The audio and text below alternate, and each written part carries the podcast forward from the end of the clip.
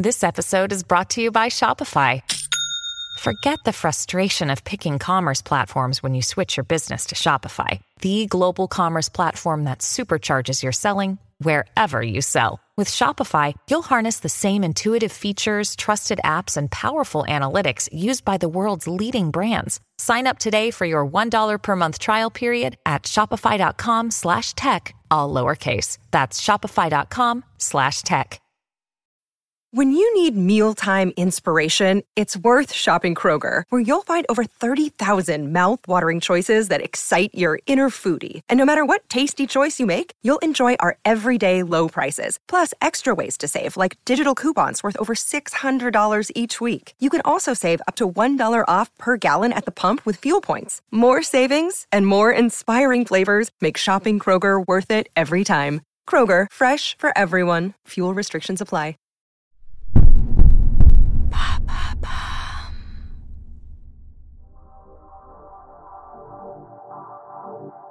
Bonjour, je m'appelle Alice Vacher et avec l'agence de podcast Bababam, nous avons décidé de lancer l'empreinte. Nous partons à la rencontre d'entrepreneurs, de PDG de grands groupes, de directeurs de la communication, de la RSE, qui se battent chaque jour pour valoriser l'image, l'empreinte de leur entreprise.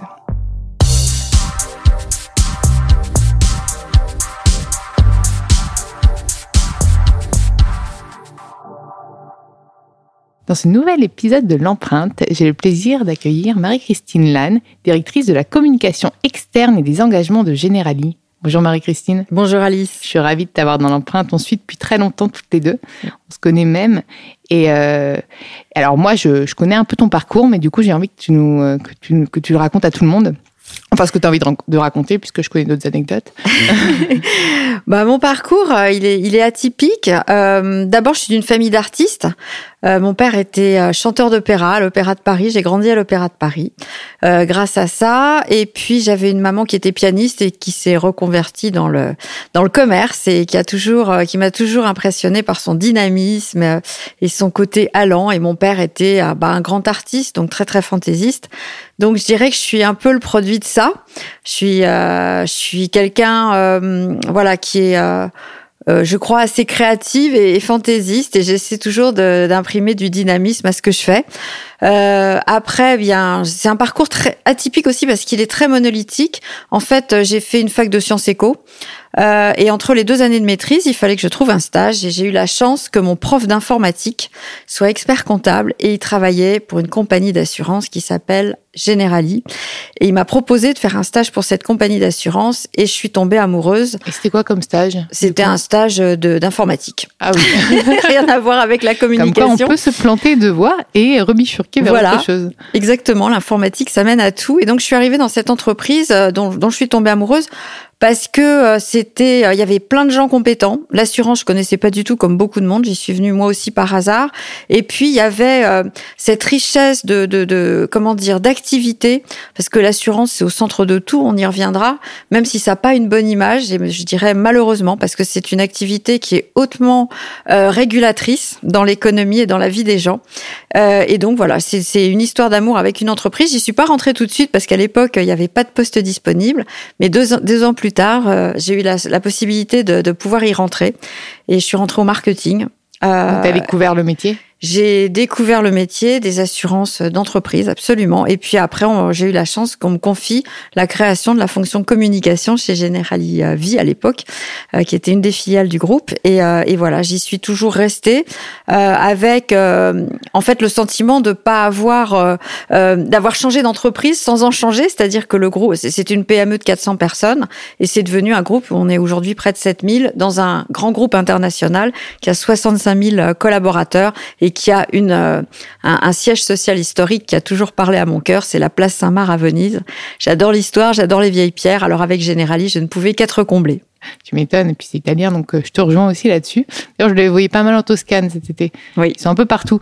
Et alors toi, en tant que communicante, donc tu as appris du coup, donc tu es partie de, de l'informatique, tu es devenue, tu es, tombée un peu dans le marketing, mmh. et puis tu as rejoint la communication. Pendant combien de temps C'était combien d'années que tu étais à la communication bah, Je suis de chez Generali depuis 32 ans, et donc j'ai fondé la fonction communication en 1991.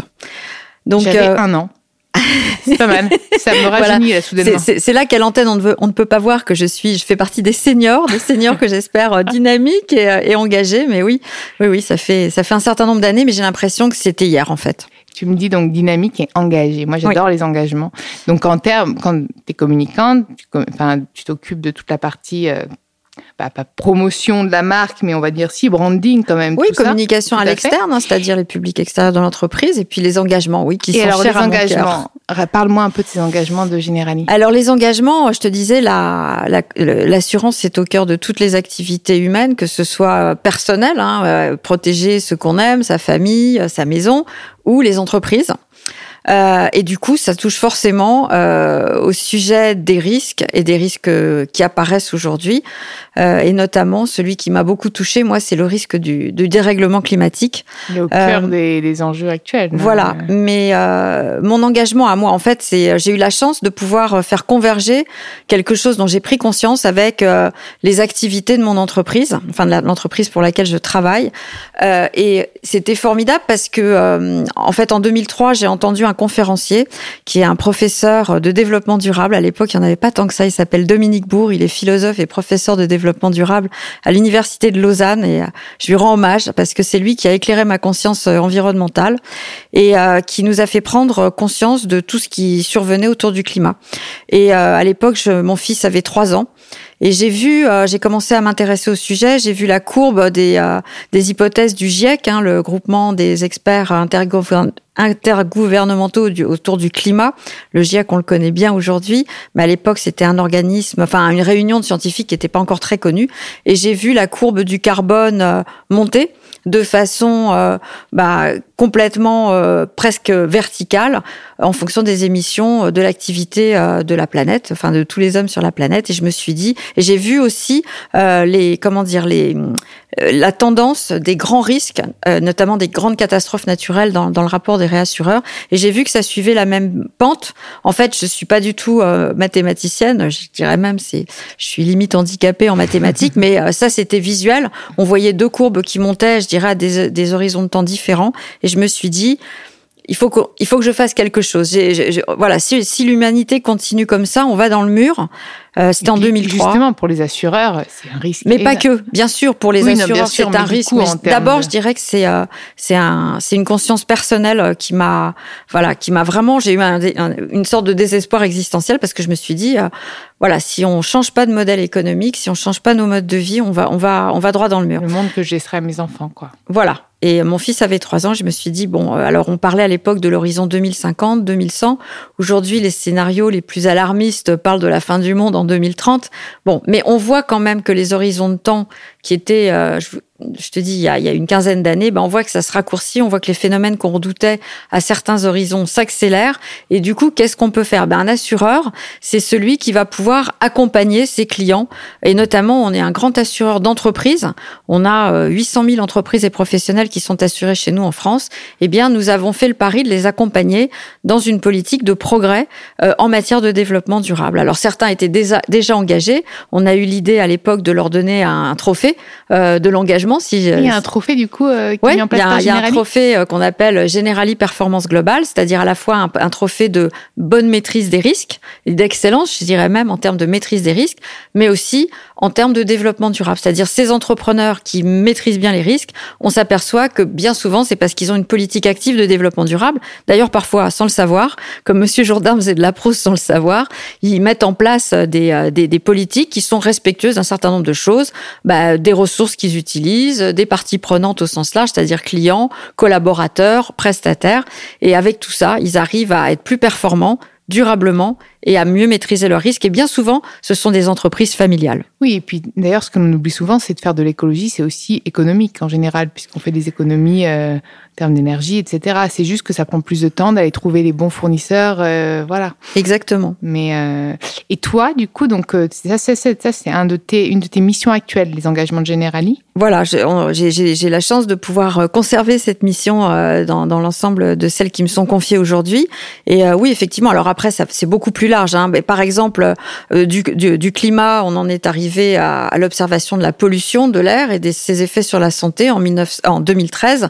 voilà, j'étais, je me souviens avoir été la seule assureuse dans une réunion de climatologues et de météorologues qui étudiaient une, une, une étude européenne sur les impacts de la pollution de l'air sur la santé et ce qui nous a conduit à être partenaire du Ballon Generali aujourd'hui qui est à Paris. J'y suis allée. Voilà, j'ai fait un petit tour. Exactement, c'est à la fois une attraction touristique hein, qui, qui, accueille à peu près 60 000 visiteurs, euh, notamment beaucoup d'étrangers par an, et on voit Paris euh, de haut avec euh, la vue sur la Tour Eiffel. C'est généralement l'inverse, mais c'est aussi un observatoire de la qualité de l'air qui permet de prévenir bah, les, les, habitants de Paris sur le fait que l'air est pollué lors des pics de pollution, et donc qui prennent des mesures pour pas faire de sport, pour pas promener leur enfant ou pour pas sortir. C'est ça qu'on voit sur les petits panneaux du coup. Exactement. Pollution. Ah, Exactement. je savais pas que ça venait du ballon. C'est voilà. C'est euh, alors c'est pas ça vient pas que du ballon, mais, ça vient. Euh, euh, on a un partenariat avec AirParif, donc AirParif qui est l'organisme de surveillance de la qualité de l'air. Mais effectivement, en lien avec AirParif, à bord du ballon Generali, on fait des mesures exploratoires pour justement essayer de regarder la dispersion de la pollution certains jours de, de, de pics de pollution et de voir les, les effets sur la santé, notamment avec le CNRS et l'association de médecins santé environnement France dont nous sommes devenus partenaires. Donc tout ça se fait système Hein, les engagements, c'est bien sûr tout ce qu'il y a autour du aujourd'hui du climat et de la pollution, parce que euh, même si euh, ça n'est pas directement lié, il y a quand même des interactions entre ces deux phénomènes, puisque plus il fait chaud, plus il y a des pics de pollution et du coup plus il y a des pics d'ozone et plus euh, c'est générateur de, problèmes respiratoires notamment, mais pas que. Et on est encore euh, au début, euh, je dirais, du champ d'exploration notamment médical sur les effets de la pollution. On parle aujourd'hui des effets sur, enfin les, maladies cognitives, Alzheimer, etc. Donc voilà, on pense qu'un assureur, bah, c'est un, c'est une vigie. En fait, notre activité, c'est une activité de temps long. Hein, on, raisonne à 50 ans, par exemple, quand on garantit des retraites. Eh bien, euh, sur 50 ans, il faut essayer de, de, prévoir qu'est-ce qui va arriver 50 ans plus tard. Donc, on est obligé d'être dans le temps long. Et c'est pour ça que, par nature, j'ai envie de dire, notre ADN, c'est de, de s'intéresser aux nouveaux risques au sens large, ceux qui sont aujourd'hui peut-être euh, moins moins durables. Le cyber-risque, évidemment, c'est pas fait pour disparaître demain, mais je dirais que c'est des phénomènes qui sont survenus et qu'il faut euh, surveiller, mais de façon régulière. Mais le climat, je dirais qu'il y a une espèce de changement d'échelle qui euh, nous menace et qui enfin, au-delà de, de, de, la peur, c'est de dire effectivement qu'est-ce qu'on peut faire pour essayer d'enrayer cette machine climatique qui s'est emballée en essayant de conjuguer les efforts bah, des gens qu'on assure pour les inciter à avoir des comportements plus responsables. Et justement, donc, euh, vous faites de la prévoyance, et vous, enfin, la prévention. La, pardon, et tout à fait, de la prévention. Mais comment est-ce que toi, en, en, tant que communicante, tu communiques sur ce que vous faites ce que fait Generali en matière de RSE, sans justement faire de greenwashing? Tu sais ça, que c'est souvent lié. On, on, se vend sur ces actions green et responsables. Toi, ton métier, finalement, il est au centre des deux. Tu es euh, communicante et, euh, et tu es responsable des engagements. Comment tu fais? Euh, je, je, crois que le, le, secret, entre guillemets, euh, c'est l'authenticité et euh, on, on, est plutôt dans une culture de discrétion chez Generali. je dirais qu'on fait plus qu'on ne dit. Euh, et ça, c'est peut-être un petit peu le paradoxe de la communicante, c'est de dire, bah d'abord pour parler, faut être légitime pour le faire. Je et du coup, j'ai euh, jamais, j'ai tout, tout de suite, j'ai été consciente de ces écueils de greenwashing. Euh, et du coup, nous, on a D'abord, on, est plutôt euh, dans une politique euh, de communication de tradition discrète. Generali euh, va investir bientôt sur la marque, mais voilà, on n'est pas parmi ceux qui font le plus de bruit sur sur le marché publicitaire en France. et on sait justement notre stratégie parce qu'on n'avait pas non plus les moyens de faire cette surenchère à coups de millions pour captiver les audiences par rapport à nos grands concurrents. On s'est dit que c'était bien de se placer sur le terrain de l'action et de l'action environnementale. Et du coup, euh, on parle de ce qu'on fait avec euh, modestie, humilité, parce que, euh, enfin voilà, je crois que c'est tout ça, ce sont des actions de longue haleine qu'il faut tenir dans la durée pour qu'elles soient à minima efficaces. Et puis, les consciences n'évoluent pas si facilement. C'est-à-dire que il y a il y a 15 ans, quand on a commencé à parler de ça, euh, on a même financé l'expédition de Jean-Louis Etienne euh, à bord de son ballon euh, au-dessus du pôle Nord pour mesurer justement bah, le phénomène du réchauffement climatique et de la euh, comment dire, de l'atmosphère au-dessus du pôle. Euh, bah Jean-Louis, c'est un, passeur formidable, mais à l'époque, on était en 2010. Euh, voilà, on travaillait avec la communauté scientifique, avec le monde de l'éducation, mais la COP 21 n'était pas encore arrivée à Paris, et, et du coup, c'est des, des, choses dont on parlait moins. Aujourd'hui, c'est arrivé. voilà, c'est dix ans plus tard. Hein, et aujourd'hui, effectivement, on voit déjà les premiers dérèglements climatiques. On voit Dorian, Irma, Lorenzo, tout ça, c'est des cyclones, des tempêtes qui qui frappe durement les populations. C'est vrai que les assureurs les payent au premier chef, mais au-delà de ça, euh, nous, notre, notre métier, c'est d'assurer des risques, et donc il faut qu'on reste en capacité de les assurer. Or, pour que l'assurance puisse perdurer, il faut qu'elle assure des risques et pas des certitudes. Or, si le climat devient, euh, je dirais presque un risque de guerre, parce que en temps de guerre, on a oublié parce que notre génération a la chance de ne pas avoir connu la guerre, mais en temps de guerre, il n'y a pas d'assurance. Donc voilà, il faut que le qu'on arrive à rester dans une zone où ce risque de climat reste assurable pour que bah, on puisse continuer de jouer notre rôle de protection des, des populations, des biens et des entreprises. J'allais te demander si tu euh, te sentais vraiment euh, appartenir à Generali, mais avec 32 ans, je pense, de boîte, euh, tu vas pas me dire non. Aujourd'hui, c'est ta famille. Oui, c'est ça, En fait, si j'ai tellement aimé cette cette entreprise, c'est que j'ai trouvé une famille d'adoption. Oui, euh, j'ai eu un père professionnel, j'ai eu une mère professionnelle que, qui m'ont vraiment inspiré et je dirais euh, éclairé pour toute une vie professionnelle. Euh, voilà. Comme quoi, on, peut rester euh, très longtemps dans une même. Aujourd'hui, il y en a beaucoup qui changent d'entreprise, qui vont, pour ne pas citer moi d'ailleurs, qui est beaucoup beaucoup changé. Mais comme quoi, moi, tu m'inspires parce que rester 32 ans, c'est génial. Et euh, quels sont tes, tes prochains challenges du coup? Ah, alors les prochaines challenges, j'en ai plein. Euh, c'est pas forcément dans le domaine des engagements, bien, bien que je vais, je vais continuer évidemment à, à creuser le sillon de tous ces, ces engagements que Generalia, notamment la fondation euh, The Human Safety Net, qui s'attache à protéger. Alors ça, c'est une fondation qui est au niveau mondial que le groupe a déployé il y a deux ans euh, dans une vingtaine de pays, qui va avoir pour siège social la place Saint-Marc et qui euh, va s'attacher à protéger les plus fragiles, donc les familles euh, défavorisées, euh, qui sont bien souvent des familles monoparentales avec des mamans qui sont seules, qui doivent élever leurs enfants. Et nous, on s'est attaché à essayer de protéger, d'accompagner ces parents qui sont en difficulté pour qu'ils puissent élever mieux leurs enfants de 0 à 6 ans, avec notamment des associations comme la Fondation de, des, des apprentis d'Auteuil, les Restos du Cœur et d'autres qui sont moins connus pour apporter euh, cette aide à la parentalité euh, dans les maisons des familles qu'on a ouvertes grâce à, et avec leur soutien. Et puis aussi permettre aux réfugiés qui sont en France de créer leur entreprise pour ne pas être une charge euh, dans le pays qui, qui, les accueille, mais au contraire une ressource et des créateurs d'entreprises et des créateurs d'emplois. On en a déjà incubé près d'une quarantaine en deux ans avec des associations comme Singa, comme La Ruche. Euh, voilà, on a ouvert un incubateur récemment à Montreuil, on a en projet d'en ouvrir un autre à, à, à Saint-Denis, puis peut-être aussi à Strasbourg avec nos collègues de Generali Allemagne. Donc ça, c'est dans le domaine social. Et puis aussi, euh, j'ai, euh, je me suis passionnée pour la chose euh, du digital, puisque bah, comme j'avais un désespoir existentiel, j'ai voulu le partager. J'ai voulu quelque part être lanceur d'alerte, et notamment sur Twitter avec bah, les risques dont les gens n'avaient peut-être à l'époque pas assez conscience, mais aussi les solutions, et notamment les solutions qui étaient mises en œuvre par les entrepreneurs, mais pas que, par des collectivités, etc., pour montrer que si on veut, on peut tous avoir une action pour réduire notre empreinte environnementale et essayer d'endiguer ce dérèglement climatique euh, qui, qui nous effraie tous aujourd'hui. Et du coup, cette implication sur le digital, tu l'amènes aussi auprès de tes équipes? Alors mes équipes, elles sont déjà, euh, oui, largement sur euh, justement, ils sont devenus aussi ambassadeurs de Generali sur les réseaux sociaux.